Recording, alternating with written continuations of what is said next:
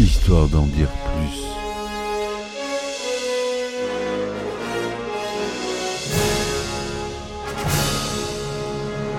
Eh ben attendez, on est en France. Allez, cul sec.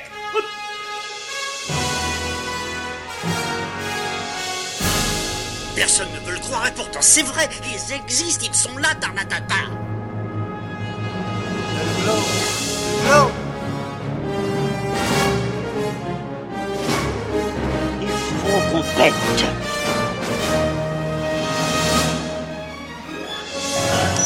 Voyons, circuit branché, convecteur temporel temporisé. Bonjour, bienvenue sur Histoire d'en dire plus. Aujourd'hui, on s'attaque à un monument des thrillers réalisé par Jonathan Demme avec Jodie Foster et Anthony Hopkins. Vous aurez sûrement reconnu Le silence des agneaux. Allez, c'est parti mon kiki, on y va. Alors, Le silence des agneaux. The Silence of the Lambs en anglais, est un thriller policier américain réalisé par Jonathan Demme et sorti en 1991. Écrit par Ted Talley, le scénario est adapté du roman du même nom, publié en 1988, qui est le deuxième volet d'une tétralogie écrite par Thomas Harris, volet mettant en scène le personnage fictif d'Hannibal Lecter. Ce dernier, incarné ici par Anthony Hopkins, est un ancien éminent psychiatre, psychopathe et cannibale. Jodie Foster joue quant à elle le rôle de Clarice Starling, un jeune agent analyste du FBI. Ce volet a été adapté une seconde fois par Tanuja Chandra avec Sangarsh en 1999. Les trois autres romans de la tétralogie ont été également transposés au cinéma.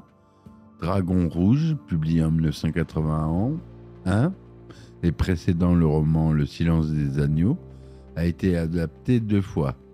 Une première par Michael Mann avec Sixième Sens, Manhunter en 1986, et une seconde par Brad Nantner avec Dragon Rouge en 2002. Hannibal, publié en 1999 et suivant Le silence des agneaux, a été adapté par Ridley Scott avec Hannibal en 2001. Hannibal Lecter Les origines du mal, Hannibal Rising en original, publié en 2006, a été adapté par Peter Weber avec Hannibal Lecter Les origines du mal en 2007. Ce dernier volet revient sur l'adolescence d'Hannibal. Le film Le silence des agneaux a remporté les 5 Oscars majeurs en 1992. Meilleur film, meilleur réalisateur, meilleur scénario adapté, meilleur acteur pour Anthony Hopkins et meilleure actrice pour Jodie Foster. Le synopsis du film. Clarice Starling est une jeune et brillante stagiaire du FBI à l'académie de Quantico en Virginie. Bien qu'elle n'ait pas encore terminé ses études, ses compétences sont repérées par Jack Crawford, chef du département des sciences comportementales. Le département est sur la brèche dans le cadre de l'enquête sur un tueur en série, surnommé Buffalo Bill par la presse, qui découpe une partie de la peau de ses victimes. Jack Crawford envoie Clarisse auprès du docteur Hannibal Lecter, alias Hannibal le cannibale. Cet éminent psychiatre est emprisonné depuis 8 ans dans une cellule de très haute sécurité de l'hôpital psychiatrique de Baltimore, dirigée par le docteur Chilton. Jack Crawford espère que Clarisse pourra lui soutirer des informations capitales sur Buffalo Bill. Hannibal l'oriente alors vers un entrepôt où elle découvre la tête d'un homme dans un bocal, la première victime de Buffalo Bill. Hannibal, très vite, a compris l'identité de Buffalo Bill. Il lui a été présenté par l'un de ses patients, mort depuis, précisément celui qui a été découvert dans le hangar. Il marchande des indices à Clarisse, à condition qu'elle accepte de se prêter à des séances d'analyse. Bien qu'on l'ait mis en garde de ne rien révéler de personnel à Animal, Clarisse consent à ces délicates séances en échange de jeux de pistes communiqués par lecteur. Pendant ce temps, Buffalo Bill a enlevé la fille de l'influente sénatrice Martine dans l'urgence afin qu'Hannibal lui révèle enfin l'identité du tueur. Clarisse lui fait une offre mensongère au nom du sénateur, une cellule avec une vue au lieu de son cachot de Baltimore, avec le droit de se promener et de se baigner sous haute surveillance une semaine par an sur une plage. Mais le docteur Chilton, qui espionne jalousement les conversations de Clarisse et de Lecteur, en fait part directement à la sénatrice, qui fait une contre-proposition à Hannibal. Il est alors transféré entravé et muselé à Memphis, où il donne de fausses informations à la mère éplorée. Clarisse parvient à l'approcher dans le lieu où il séjourne et lui fournit de précieux indices à l'issue de son analyse, qui semble valoriser à son regard de psychiatre. Puis Lecteur parvient à s'échapper de sa nouvelle prison après avoir massacré ses deux gardiens. Les indices du docteur Lecteur permettent à Clarisse de trouver Buffalo Bill dans sa cachette. Il utilisait la peau de ses victimes pour chercher à se confectionner des vêtements. Elle finit par l'abattre, sauvant ainsi Catherine Martin, tandis que Jack Crawford et son équipe suivent une mauvaise piste. Pendant ce temps, le docteur Lecter est parti au Bahamas, où il a suivi le docteur Chilton, dont il envisage de faire son prochain dîner pour se venger des traitements qu'il a subis de sa part durant sa détention. Voilà le résumé de ce film, produit par Orion Pictures et Strong Art Dem Production. C'est distribué euh, en France par la Columbia Ciné Sorbonne. Le budget de 20 millions de dollars, c'est tourné en couleur Technicolor 35 mm 1,85e, donc Panavision son Dolby Digital, son Dolby SR. C'est un thriller policier, horreur, drame. Il dure 118 minutes. Il est sorti aux États-Unis le 14 février 1991 et en France le 10 avril 1991 et en version restaurée le 20 juin 2018. En France uniquement. Il est classé R aux États-Unis, c'est-à-dire interdit moins de 17 ans, accompagné d'un adulte. Et en France, interdit moins de 16 ans. Jodie Foster joue Clarice Starling, Anthony Hopkins, Dr. Hannibal Lecter, Scott Glenn, Jack Crawford, Brett Henkley, l'officier Bob Murray, Peter McNamara, le shérif Perkins, On a George Romero qui fait un caméo non crédité qui fait un agent du FBI du Memphis. Le scénario du Silence des Agneaux a été écrit par Ted Talley et a reçu l'Oscar du meilleur scénario adapté en 1992. Le scénariste adapte le livre homonyme de Thomas Harris, second tome de sa tétralogie sur Hannibal Lecter. Pour écrire son roman, Harry s'inspira de trois tueurs en série, Ted Bundy, que j'ai fait en podcast, je vous écoute d'écouter, Gary Hednick et Ed Gain, un autre euh, grand tueur euh, en série célèbre, Ed Gain.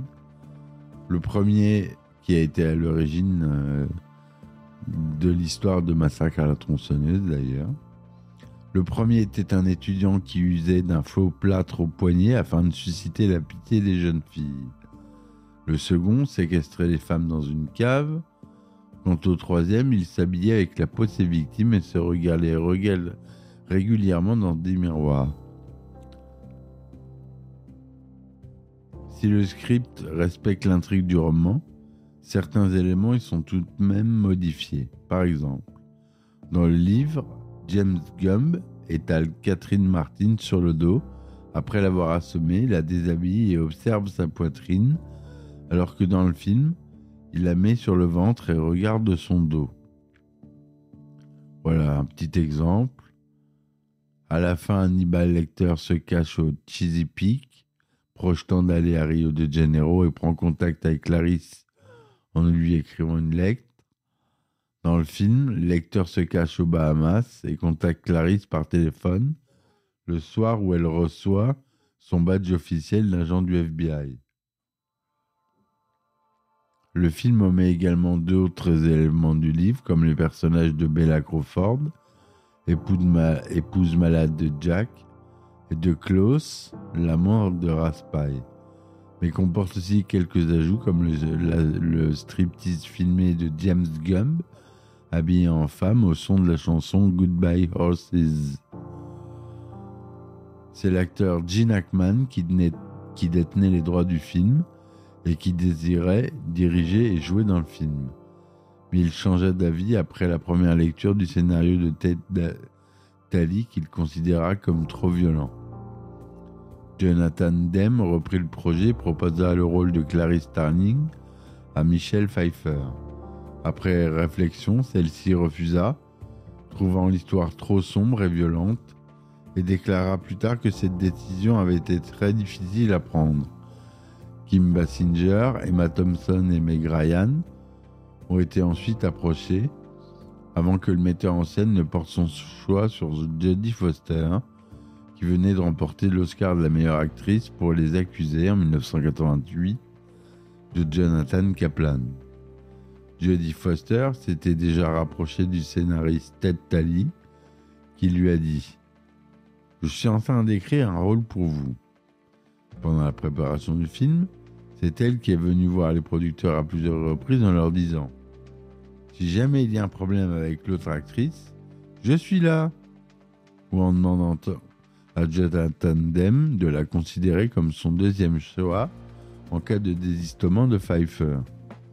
Elle avança un point de vue qui retint l'attention du réalisateur. Cette histoire parle d'une jeune femme qui essaie d'en sauver une autre. Enfin, Demme voyant un jour venir vers lui sa petite silhouette farouchement déterminée, a confié à, à Tali Clarisse, c'est elle. Pour le rôle d'Hannibal Lecter, le choix initial de la production était Robert Duval, qui le refusa tout comme Sean Connery, pensant que le scénario du film était immoral. Anthony Hopkins le reprit.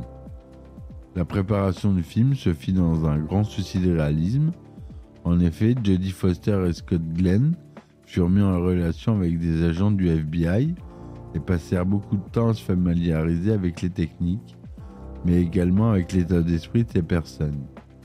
Glenn a même visionné des photographies de scènes de crime. J'ai perdu un certain degré d'innocence, dira-t-il plus tard. Le tournage a commencé le 15 novembre 1989 et s'est achevé le 1er mars 1990. Ça a été tourné aux États-Unis et aux Bahamas. L'accueil. Réussite. Télérama dira réussite exemplaire du film de terreur. C'est l'adaptation du best-seller de Thomas Harris, Glace le sang, parce que la barbarie naît ici de la plus haute intelligence. Le suspense se tient autant dans le jeu de piste macabre que dans l'affrontement psychologique entre Hannibal le cannibale, ogre moderne psychopathe luciférien, et Clarisse, flic séduisante, proie virtuelle, tour à tour malléable, angoissée et courageuse. Il s'agit bien ici de sonder toutes les zones d'ombre de la chair, une chrysalide au fond de la gorge d'une victime, et de l'inconscient, sans compter celle des maisons, le cache-cache final hallucinant dans le noir complet, peur profonde, sexualité enfouie, pulsion de mort, tout cela est savamment entretenu par la mise en scène. Dans ce voyage au bout du mal, qu'on peut aussi voir comme une histoire d'amour dévorant, tout est plausible et palpable. De là vient l'effroi, gaffe au traumatisme. Jacques Maurice, Télérama. Le film reçut un accueil critique très favorable, recueillant 94% de critiques positives sur Rotten Tomatoes, 84% sur Metacritic, 13 millions de dollars de recettes le premier week-end aux États-Unis, pour un total aux États-Unis de recettes de 130 millions de dollars et un total mondial de 272 742 000 dollars. En France, il fera plus de 3 110 000 entrées. Il a reçu donc euh, plusieurs Oscars, comme je vous l'ai dit en début de film, de podcast. Quelques anecdotes. La tête de mort qui figure sur le dos du fameux papillon de l'affiche est tirée de la photographie de Philippe Halsman représentant Salvador Dali devant une tête de mort faite de corps de femme. Dans le film Somersby, également avec Jodie Foster, une, chenille du sphinx du tabac détruit les récoltes. Cette chenille ressemble à la chenille du sphinx tête de mort de l'affiche du silence des agneaux. Enfermé dans une cage à Memphis, Hannibal Lecter a le temps d'écouter l'aria et les sept premières des variations de Goldberg de Jean-Sébastien Bach.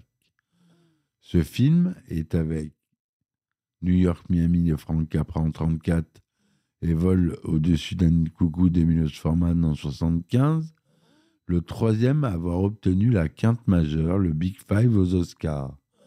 Meilleur film, meilleur réalisateur, meilleur acteur, meilleure actrice et meilleur scénario adapté.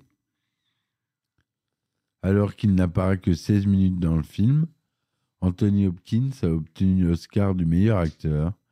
Il s'agit du rôle le plus court dans l'histoire de cette catégorie. Contrairement aux idées reçues, Anthony Hopkins cligne plusieurs fois des yeux durant le film, notamment dans la scène de la première rencontre avec Jodie Foster dans la prison.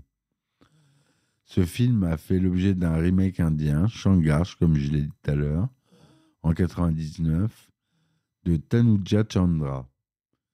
Hannibal Lecter est parodié dans le film Alarme fatale à travers le personnage du docteur Harold Lasher, interprété par Murray Abraham, mais aussi dans le court métrage français On s'est fait doubler, dans lequel un exorciste avec les cheveux plaqués en arrière et vêtu d'un t-shirt blanc reprend les répliques autour de l'employé du recensement, le foie, les fèves au beurre et le Chianti. La muselière de lecteur est également réapparue de manière parodique dans plusieurs films, dont Les valeurs de la famille Adams en 92 et La cité de la peur en 94. Dans l'épisode 3 de la saison 7 de la série télévisée Sous Park, il est fait référence au film Silence des agneaux, comme la reproduction de la première rencontre en prison entre Clarice Starling et Hannibal Lecter. Dans l'épisode 10 de la saison 6 de Sous Park, il y a aussi une parodie du silence des agneaux, notamment la scène où Buffalo Bill demande à sa victime de se passer de la crème. Dans Clerks 2 de Kevin Smith, Jay refait la scène du striptease de Buffalo Bill quand il entend la chanson Goodbye Horses de 88 de Q Lazarus.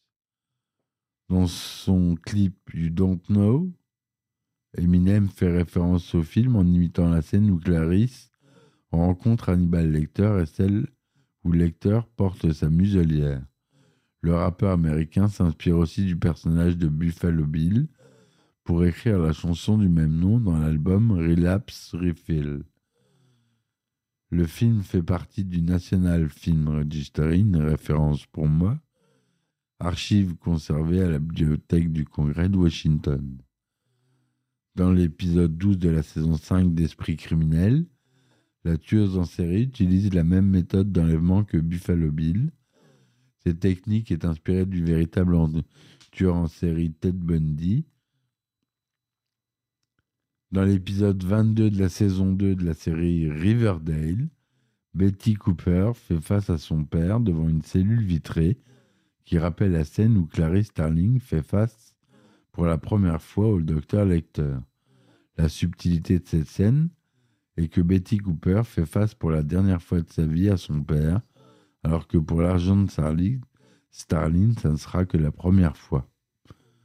Thomas Harris s'est inspiré pour créer son personnage de Buffalo Bill, de vrais tueurs en série, dont Jerry Brudos, Ed Gein, Gary M. Heidnick, Gary Ridgway, Ted Bundy et Ed Kramper, tandis que celui d'Hannibal Lecter étant en partie inspiré du monstre de Florence d'Albert Fish. Voilà ce que je voulais vous dire sur ce film, mes amis. C'est un film effrayant à revoir si vous ne l'avez pas vu depuis longtemps. Ça fait du bien. Il mérite ses Oscars, ce film. J'espère que ma chronique vous aura plu. N'hésitez pas à me supporter sur mes différentes plateformes. Patreon, vous avez Acast Plus maintenant, vous pouvez vous abonner. Et vous avez des épisodes inédits avec euh, des épisodes spéciales anecdotes de tournage. Marrantes. Voilà, je vous dis merci, à très vite pour un nouvel épisode. Et puis, ciao ciao Histoire d'en dire plus.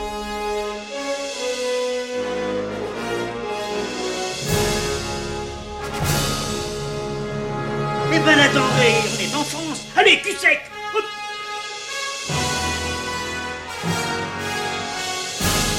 Personne ne veut le croire et pourtant c'est vrai, ils existent, ils sont là, Tarnatata.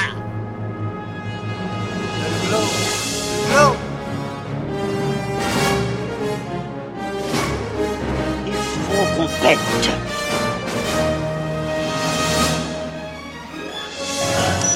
Voyons, circuit branché, convecteur temporel temporisé,